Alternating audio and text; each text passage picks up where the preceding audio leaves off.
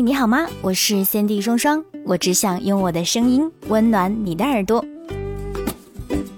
告诉你一个好消息哦，现在除了电台的节目，我也开设了自己的视频直播间。你想知道一期节目是如何录制完成的吗？你想要在第一时间跟我分享你的心事吗？或者你想知道我长什么样子吗？快快来我的直播间跟我一起互动吧！关注我的公众微信，搜索 “Sandy 双双 ”，Sandy 是 S A N D Y 或者是 S A N D Y S S 零九幺幺，点击菜单栏里的微直播就可以找到我的直播间啦！快点到我碗里来吧！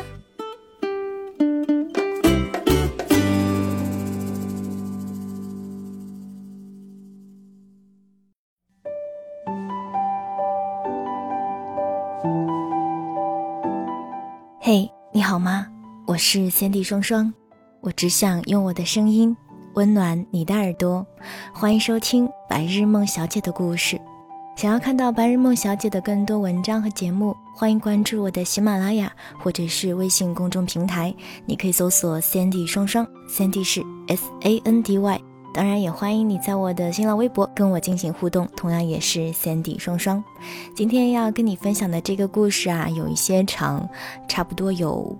快一个小时，当然今天的节目也是经历了一波三折。如果你有关注我的公众微信和微博的话，大概知道是什么情况。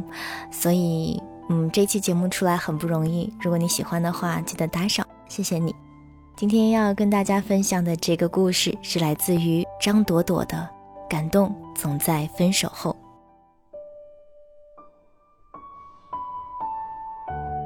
她开始哭了。我问他怎么了，他不说话，只是哭。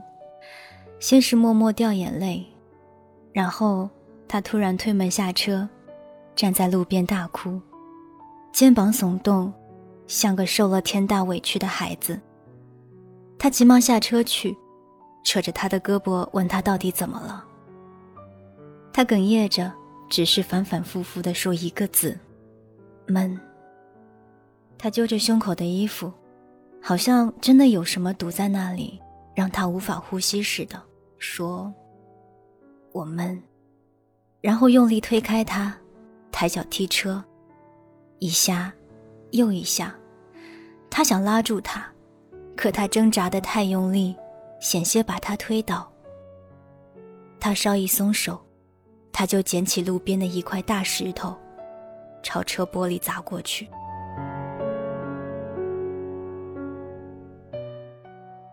留下离开之后，卫东开始失眠。那种感觉很奇怪，明明很困，但就是睡不着，眼睛无论闭着还是睁着，都睡不着。脑子里不断闪现各种人和事，有发生过的，也有想象。渐渐，这些都混在一起，分不清真假。曾经一度，他以为自己是睡着了，那些混沌不清的画面都是梦境。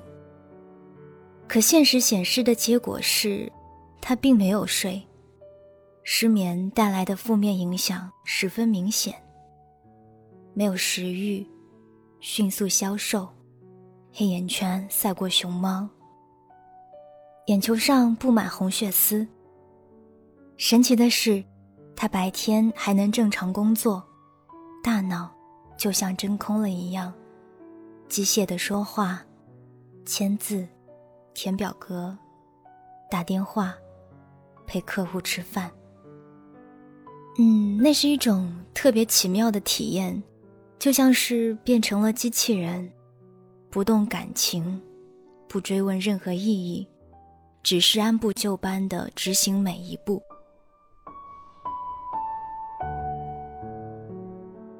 去参加同学会的时候，一个学中医的博士说：“嘿，哥们儿，你这脸色不太好了，五脏都有问题。这熬夜不睡觉干嘛呢？年纪不小了，跟小年轻们比不了，别糟蹋自己的身体。”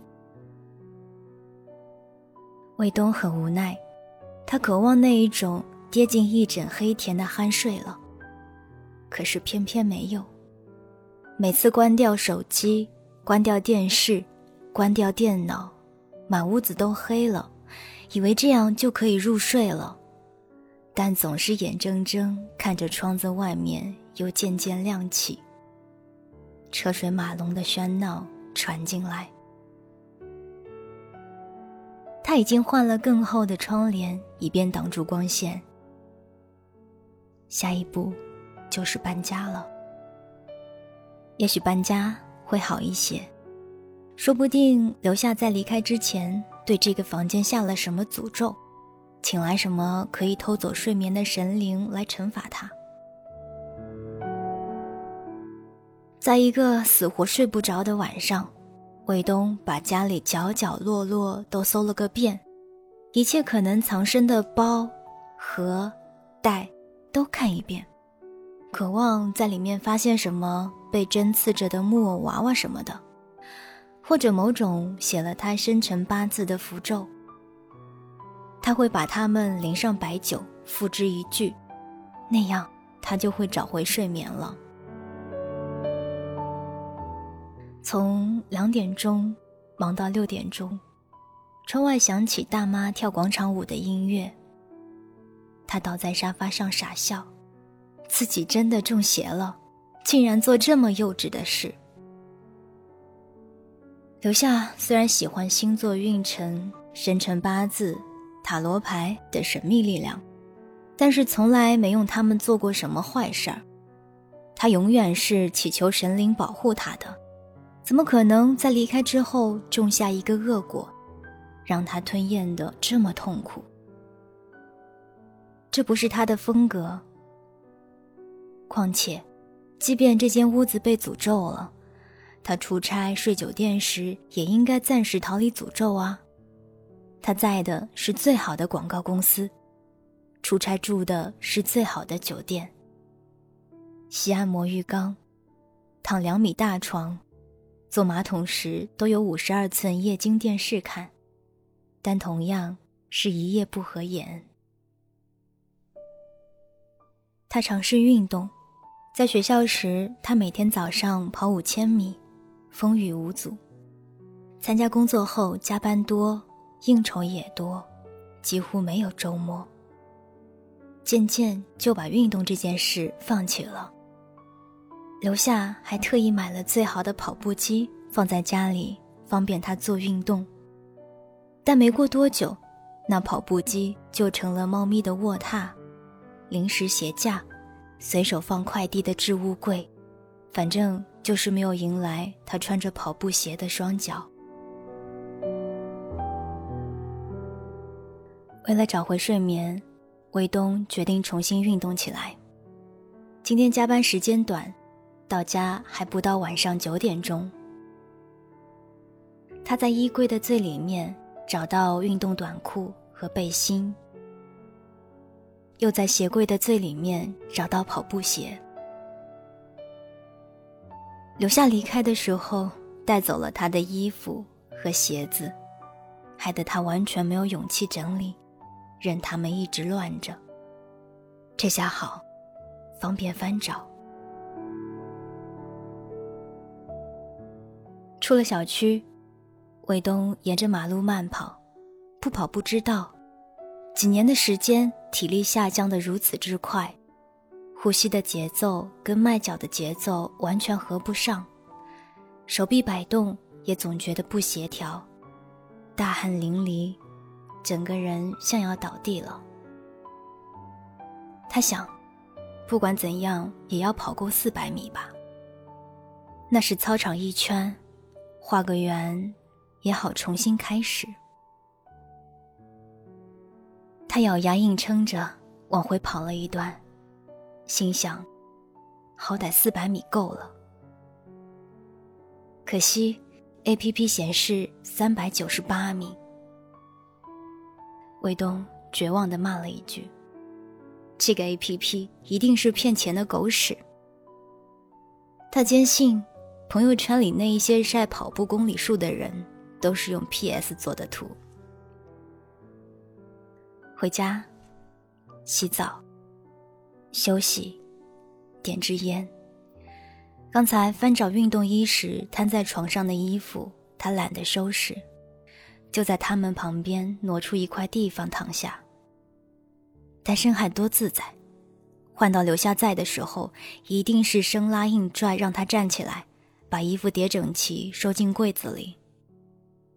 只有同居过的人才知道，一个女人在叠衣服这件小事上能够发作多么可怕的强迫症。她永远无法理解，反正衣服是要拿过来穿的，为什么不能够就搭在椅背上，或者沙发上随手拿起来就穿，而是一定要叠起来放进衣柜里？留下说：“我们的房间小。”如果衣服都堆在外面，会显得屋子特别乱。卫东就回嘴说：“你就是嫌房子小呗，我努力挣钱买大房子给你住就行了。”刘夏不高兴：“你为什么歪曲我的意思？我跟你一起住了六年，有嫌房子小吗？”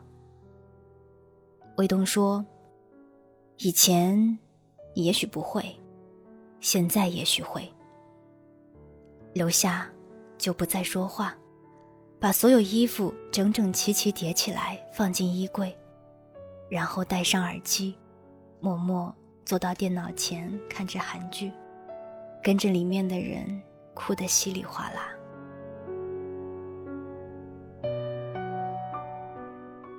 卫东摇摇头，从回忆里挣扎出来。这房子真是太小了。他们从大三时开始租房子同居，前前后后租过的房子没有十间，也有八间了吧。这是最宽敞的一间，一居室，三十平米多一点点，每个月四千块，是他工资的三分之一，是留下工资的全部。最初他们是跟别人合租三居室。他和刘夏住最小的一间，八平米。一张床，一张电脑桌，一个超级简陋的衣柜。那个时候完全不记得为衣服究竟应该怎么放吵过架呢。也许是因为那个时候衣服少吧，不过也许是因为刘夏一直在收衣服，而他完全没注意过。他懒得跟回忆周旋，决定出去逛逛。同事跟他讲了一处超正点的麻辣小龙虾，离他这里不算远，反正睡不着，没有食欲，去试一试，把这无聊的时间打发掉。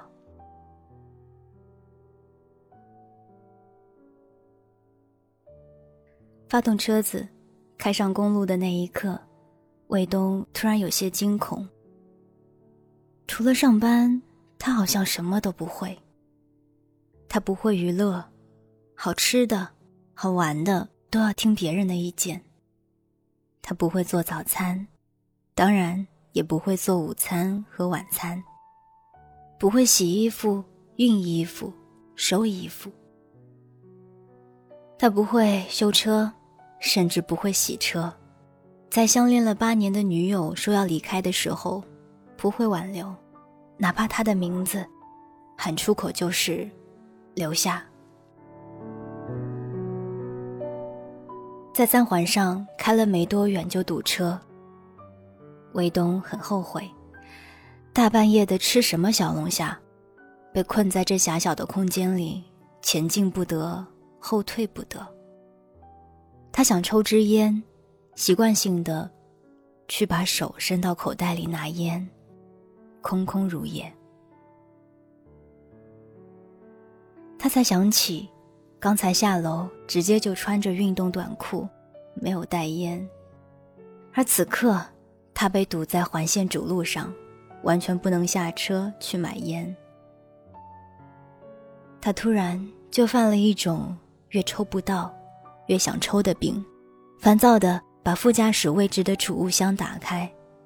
里面乱七八糟的东西很多，总能翻出半包随手丢进去的烟卷吧，哪怕只有一支也好啊。目标出现了，一个硬硬的盒子，手感类似硬核红塔山，太棒了，终于有救了。有一阵子他喜欢这烟，一定是什么时候放在车里，留下顺手放进储物箱的。留下有一种见到东西就要收起来的整理癖，他最厌烦这个。这一次，他竟然帮了大忙。虽然不知道时间多久了，但聊胜于无，总可以应急呀。他探身用力把盒子够出来，却发现跟红塔山没有半毛线关系。那是一个长方形的透明的塑料盒子，里面装着一副耳机，薄荷绿的颜色，绕在粉色的鱼骨头形绕线器上。安安静静地躺在盒子里。他记起来了，留下曾经非常喜欢这副耳机，一上车就戴上。他还记起他听音乐的样子，把车窗摇到最低，手肘半探出车窗，下巴搁在胳膊上，刘海迎风拂动。即使最热的天气里，车子要开空调，他也要把车窗打开。从此，韦东说他是败家子，但他觉得自己是音乐小公主。不对，记忆好像有所偏差。上述画面也许不是真的，大概是睡眠不足影响了记忆力吧。那种半真半假的画面又出现了。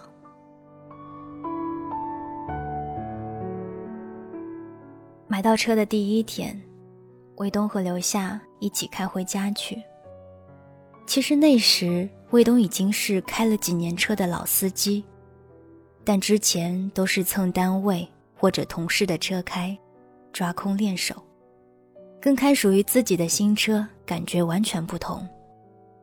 坐在驾驶位上，钱包里放着驾照，包里装着买车的各种手续。他手心里。全是汗，恨不得再多生出两只眼睛来看路况。这份紧张转化到语言上，就是厉声喝住留下那只伸向音响的手：“别瞎动，你影响我开车了。我就是想听听音乐嘛，有什么大不了的？”留下受了委屈，把手缩回去。其实存储卡里只有两支特别简单的曲子，是试音响效果用的。而当时的留下，也仅仅是想感受坐在自己的车里听音乐兜风的快感。至于那音乐是什么，至于那音乐是什么，他并不在意。然而当时的卫东丝毫没有想到这一层，他只担心音乐声音。会掩盖导航播报路况，或者干扰他驾驶。虽然不至于手忙脚乱，可他还不敢掉以轻心。那次之后，刘夏就没再主动开过车里的音响。过了很久很久，卫东才在存储卡里装了新音乐，但都是他喜欢的激烈的摇滚乐。留下喜欢那种轻柔的情歌，或者小清新类型，以及日文动漫歌曲，他都以不适合驾驶时听为由而拒绝了。后来忘了是从什么时候起，留下就戴着耳机坐车，先是听 M P 三，后来直接就用手机，再后来干脆不再听音乐。改看连续剧。他听着摇滚乐开车，他戴着耳机看肥皂剧，一左一右，互不相扰，也毫无交流。这是一个非常缓慢的转变，身在其中时难以察觉，如今在一个失眠者的回忆中清晰浮现，多多少少有点文艺片式的煽情味道。留下为什么不听音乐改看韩剧？为什么不再跟他唠叨剧情？他从来都没有认真想过。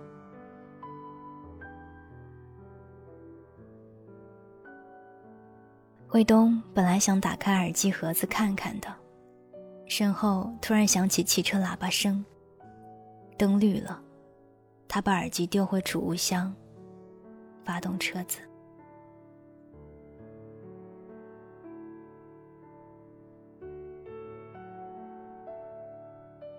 卫东本想打开耳机盒子看看的，身后突然响起汽车喇叭声。绿灯了，他把耳机丢回储物箱，发动车子。下一个红灯的时候，卫东又把手伸进储物箱，这回摸出来的是一截桃木，食指大小，粗细匀称，截面打磨得很光滑。一头穿了孔，系了条编织精巧的红绳。这是个什么东西？卫东把它拎到眼前，认真想了想。哦，想起来了，这是有一年他们一起去爬山，山下的果农摆摊卖各种小纪念品，很多是用桃木雕刻的小玩意儿，有手串，也有小宝剑。最简单的就是这种桃木。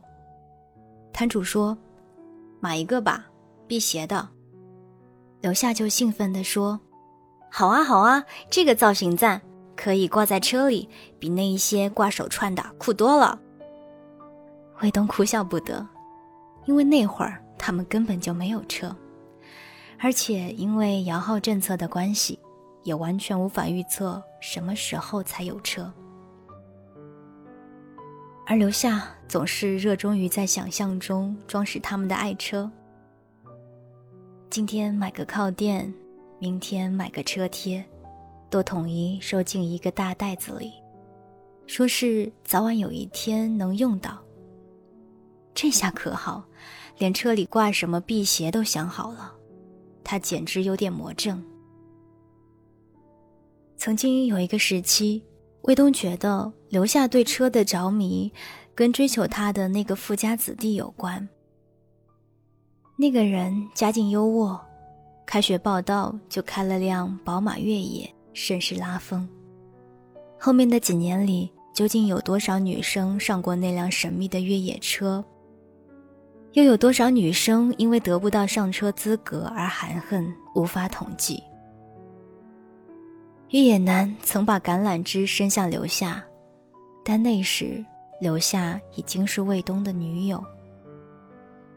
他傻乎乎的对卫东说：“嗯，要是我喜欢的人，开二手夏利也没关系；要是我不喜欢的人，开卡迪拉克我也不稀罕。”但卫东并不感动，他酸溜溜的说。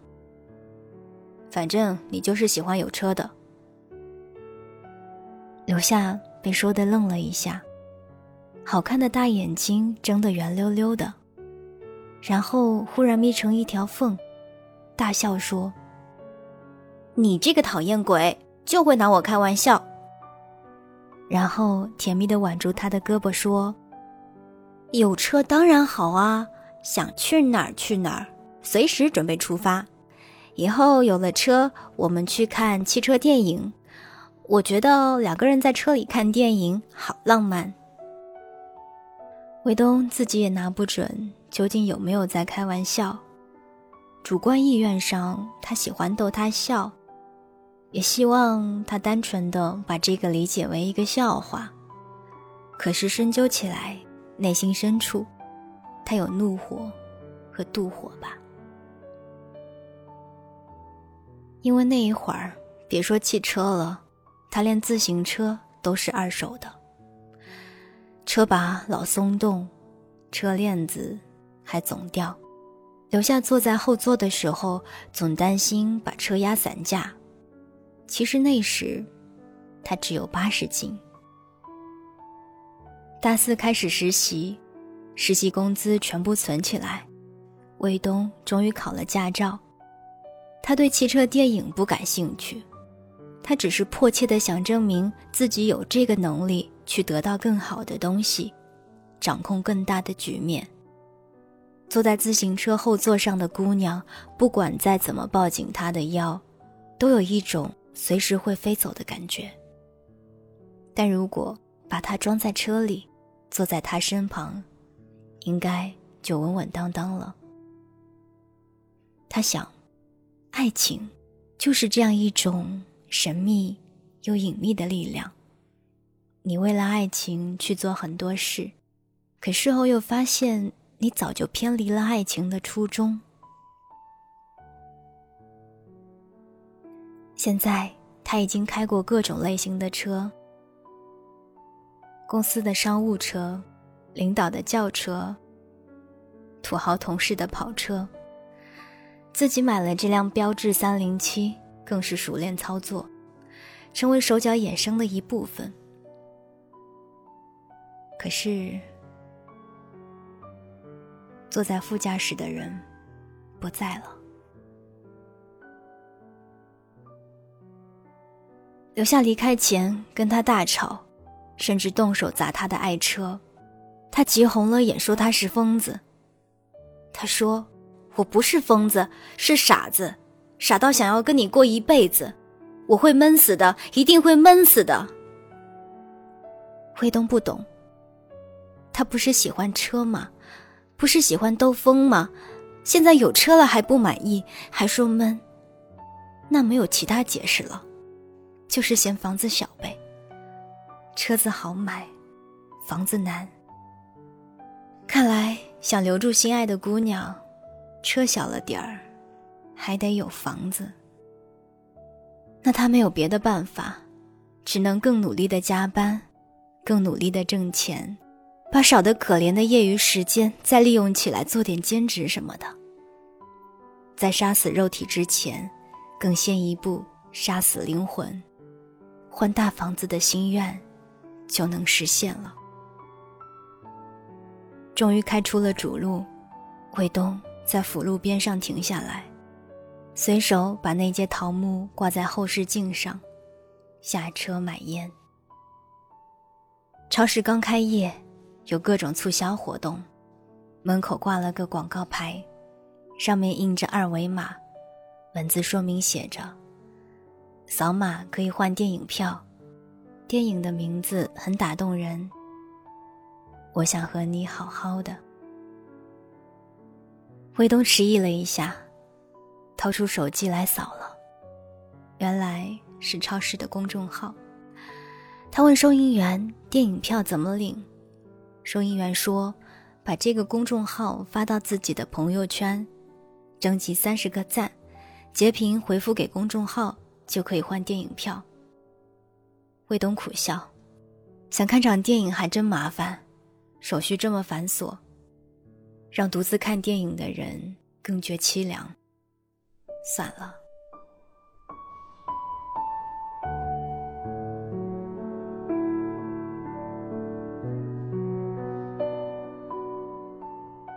再次上路，他不想回家，叼着烟卷，在三环上继续逛，不久。就到了同事介绍的那家小龙虾店，他发现了一件有意思的事儿。前面不远，就是留下说过的汽车电影院。原来这个地方跟小龙虾店很近。仔细想想也不奇怪，情侣们吃了小龙虾，然后去看电影，或者看完电影出来吃龙虾，合情合理。难怪传闻都说，汽车电影放映过程中，如果你钻出车来看一眼，多一半的车都在震。伴着小龙虾辛辣诱人的香气，情欲和肉欲纷纷释放。无论是跑车，还是轿车，还是越野车，都只是一个欲望的温床。如果让香水里的格雷诺耶过来看一场电影，说不定能够做出更加迷幻、更加疯狂的香水。这么想着，卫东似乎能够看到气味变成了图形，从不同的车窗缝隙钻出来，飘荡在汽车影院的上空，互相碰撞、融合，幻化成一半男人。一半女人的怪兽，一脸痛苦又幸福的表情，扭曲着冲他笑，对他说：“来呀，来呀。”魏东笑，留下心目中最浪漫的一个情节，竟然是这样的。他买了票进场，开着车找到那一场名叫《我想和你好好的》电影。果然，爱情片是最受欢迎的。好不容易才找到空位，两旁的车已经在震了。看样子，人和戏。都到了高潮。卫东停好车，挂在后视镜上的桃木一晃一晃的，在女主角的脸上摇摇摆摆。他把收音机的频率调好，听到声音，女主角正在吵架。原本那样相爱的两个人，因为猜忌和控制欲爆发，撕碎所有信任和亲密。只剩吵吵吵。卫东把声音关掉，抬手把晃动的桃木扶正。留下从来没有那样跟他吵过。总的来说，他是一个温和又安静的人。初识的时候，甚至有些腼腆。那个时候的卫东和几个哥们儿是十足的愤青。信誓旦旦要组建摇滚乐队，身边围着好些好奇的小姑娘。留下是其中一个。卫东问他最喜欢的摇滚歌星是谁。留下想了想说：“郑钧。”卫东就笑，问他最喜欢哪首歌。留下说：“灰姑娘。”卫东几乎要笑出声了。这也算摇滚吗？看来啊，这个姑娘是纯粹的外行，凑热闹的。但是刘夏又追加了一句，很认真、很坚定的语气：“这首歌特别感动我。如果这是梦，我愿长醉，不愿醒。”卫东就被一个温柔的梦虏获了，他遇到了自己的灰姑娘。后面的日子里，可爱至极的灰姑娘留下，一直陪在他身边。他成为学校里耀眼的摇滚明星，他就躲在他的光芒里做透明小女友。他在酒吧喝醉酒跟人打架，他负责收拾接下来的烂摊子。他学分不够拿不到毕业证，他找班主任、系主任、院长去求情。他不想工作，留下交房租、买菜、做饭养他。后来留下的妈妈气不过，找到他们租住的小房子里来，劈头盖脸骂他一顿。堂堂七尺男子汉，不务正业，等着女友来养，怎么好意思？卫东从此放弃摇滚，脱下军绿 T 恤和破洞牛仔裤，穿上白衬衣。黑西裤去找工作，但是留下对他说：“不要勉强自己，做你喜欢的，我支持你。”卫东扯了扯嘴角，笑。他呀，还是一如既往的天真。卫东抽到第五支烟的时候，问自己：那么温柔的灰姑娘。最后歇斯底里的原因究竟是什么？电影剧情不复杂，不用听声音也知道，两人都很固执，都倔，最后终于撕了。可留下呢？他呢？他们是如何走到这一步的呢？留下离开前说的最多的一个字：闷。到底哪里闷呢？他不明白。生活明明越来越好，他拿出当初玩摇滚的劲头去工作，进步很快，升职、加薪，一路走来，虽然累，但是再不至于看留下妈妈的脸色。他没有时间陪留下，但是送给他各种礼物哄他高兴。公司里的女孩谈论什么包、衣服、鞋子、首饰、化妆品，他都尽量买回去。以前嫌贵舍不得买的冰激凌，看他吃到恶心为止。他们那些同学，除了家里特别有钱能够啃老的，哪一个不是住在五环外？每天挤地铁、公交折腾三小时上下班，只有他们住在三环，且不合租，且有车开。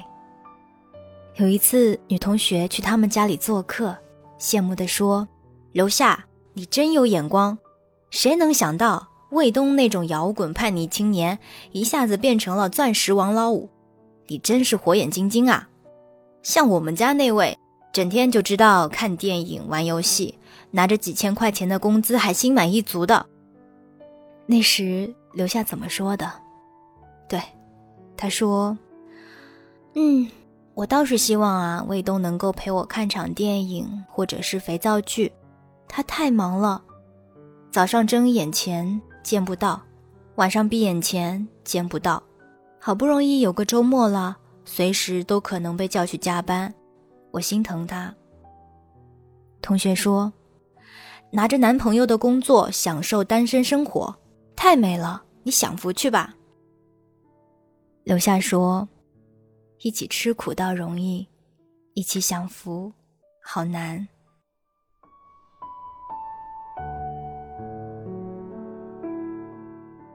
那天同学走后，留下说：“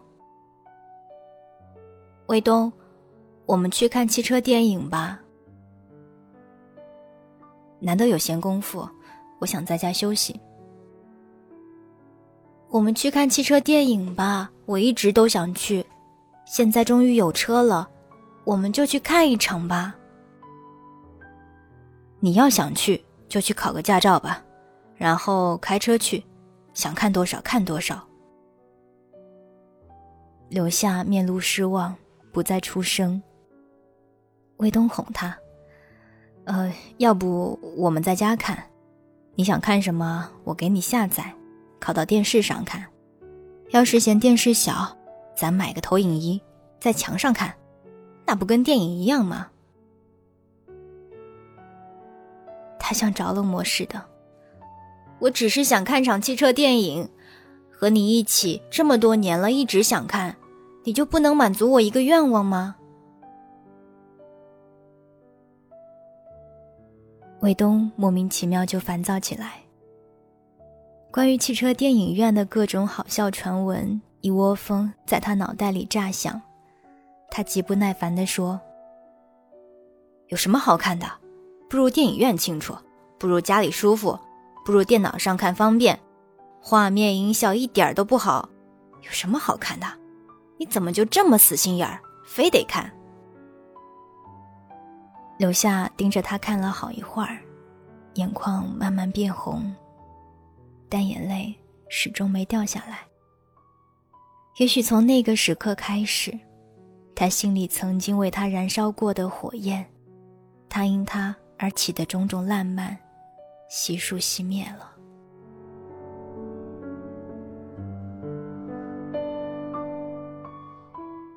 卫东抽完了半包烟。荧幕上的情侣还在吵架，越演越烈。那女的可真能做，往大马路上跑也不怕被汽车撞死。可是那种剧烈背后又有点让人羡慕。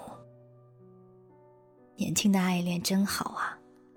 灿烂、壮烈、炙热、燃烧，连动手打架都要见红，跟仇人似的。他甚至希望留下像那个女主角一样，狠狠的跟他闹一闹，发泄一下。但是留下没有。一个朋友说过，留下是那一种看似温柔，但耐心有所坚持的人，一旦碰触他的底线。他是不会动摇的。卫东觉得可笑，一场电影就是底线，还不是矫情。所以，当刘夏坚决的提出分手，收拾东西离开的时候，他说：“你不是小孩子了，别再闹小孩子脾气了，好不好？我真的没有力气玩那一些风花雪月，存款都在你手里，你想怎么玩都可以，为什么一定得拉着我呢？”这话，倒像是给刘夏提了醒。他拿出一本本子递给他。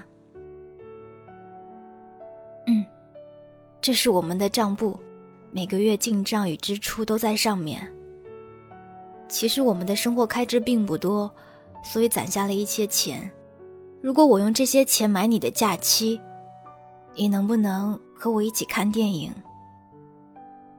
卫东受不住了。挥挥手说：“走吧，走吧，我一个人过清静日子。”留下，就这么走了。卫东清静了，但开始失眠。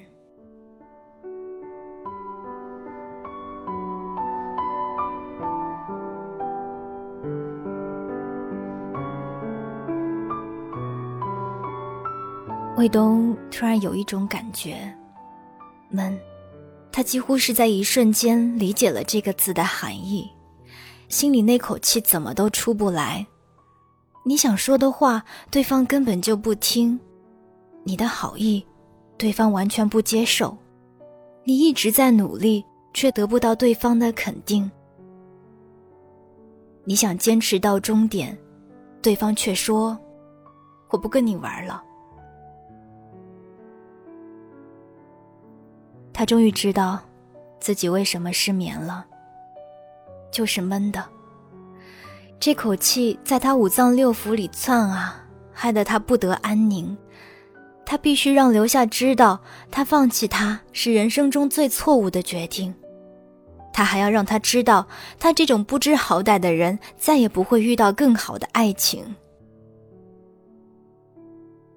他越想越气，拿起手机。就拨打了留下的号码，电话很快通了，留下的声音响起：“找我什么事？我就是想告诉你，我在看汽车电影。嗯，好看吗？不怎么样，车里坐着不舒服。哦，那回家吧，早点睡。再见。”他居然这么快就说再见，卫东更闷了。他以为他至少要感慨一下，心酸一下，哽咽一下。毕竟他们在一起那么多年，风雨兼程，相依相伴。他说走就走了，还急着挂他的电话。你就不好奇我看的什么电影吗？哦，你看的什么电影？留下问出来，卫东反倒不好意思开口了。难道要说，我想和你好好的？太讽刺了。他机智的转移话题。我就是想告诉你，汽车电影真的没啥好看的，就是方便小情侣在车里亲热。我旁边的俩车都冻着呢，等你跟新男朋友约会的时候。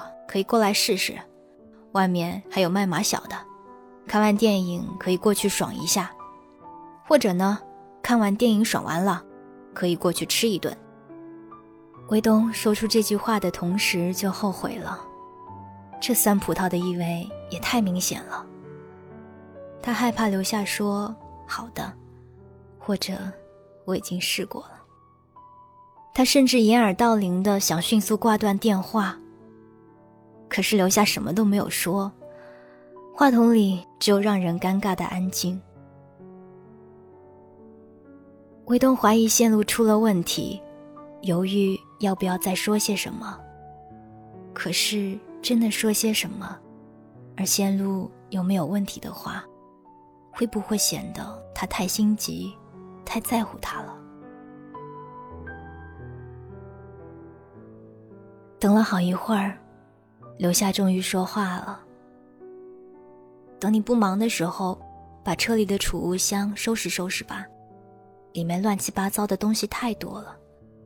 我走前忘了整理。有用的你都收好，没用的就扔掉。要是还有我的东西，你就帮我扔了吧。我明天还要上班，先睡了，再见。”说完就挂了电话。他竟然就这么挂掉电话，竟然这么绝情的挂掉电话。好，既然说扔，就扔掉吧。卫东打开车窗，拽下后视镜上挂的桃木，甩了出去。薄荷色的耳机装在透明的盒子里，甩了出去。探身把储物箱的东西三下两下都抓出来。杂乱无章的单据、彩页、广告册一大把，全都甩了出去。既然你懂得断舍离，我也没有必要纠缠过去。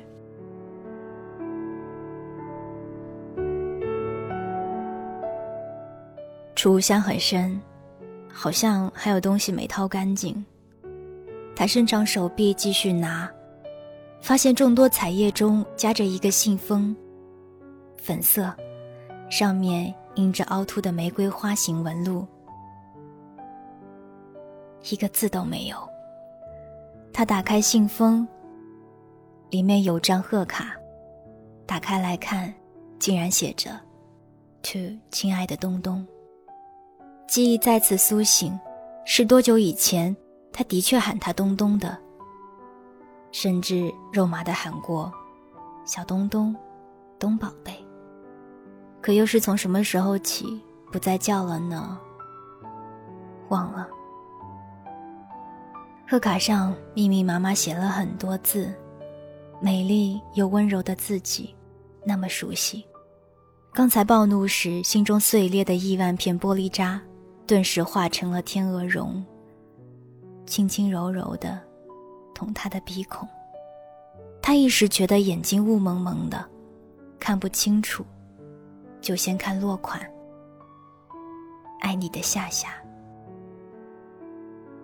这自然也是以前的爱称。什么时候废弃的？忘了。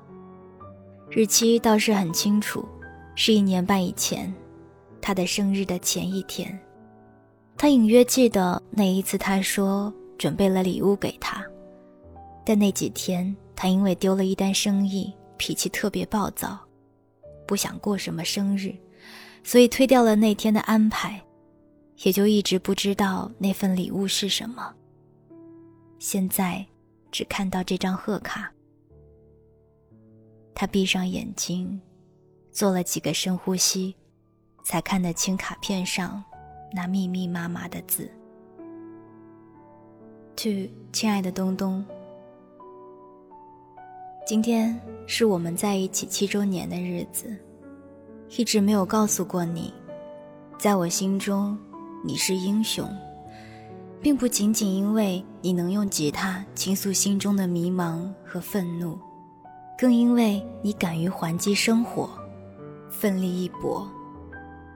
和你在一起的每一天，都是精彩演出。但我知道，你并不快乐，越忙碌。就越孤独，你的笑容在减少，你听的音乐越来越悲伤。我很想变成偶像剧里的脱线女主角，拥有美貌和智慧，让男主角看到我就笑。可惜我无能，我就这样束手无策地坐在你身旁，越来越绝望。不如，我们换一个方式活着。就像流浪歌手那样，像汽车电影那样，天涯放歌，走走停停，寻找我们喜欢的频率，看我们喜欢的风景。选择的权利在我们手上，何必勉强？如果你决定启程，我随时跟你出征。爱你的夏夏。卫东只觉心脏被轻易撕裂，温热的眼泪溢满眼眶。他不想为逝去的爱情哭泣，只有弱者才向错过的东西低头。他骄傲地抬起头，把眼泪憋回去，却看到前方的电影荧幕上，男女主角坐在他们的车里。影像飞快倒退，时光飞快倒退，退到恋爱的最开始，而那个女主角。无论是哭，还是笑，都和留下长着同一样的脸。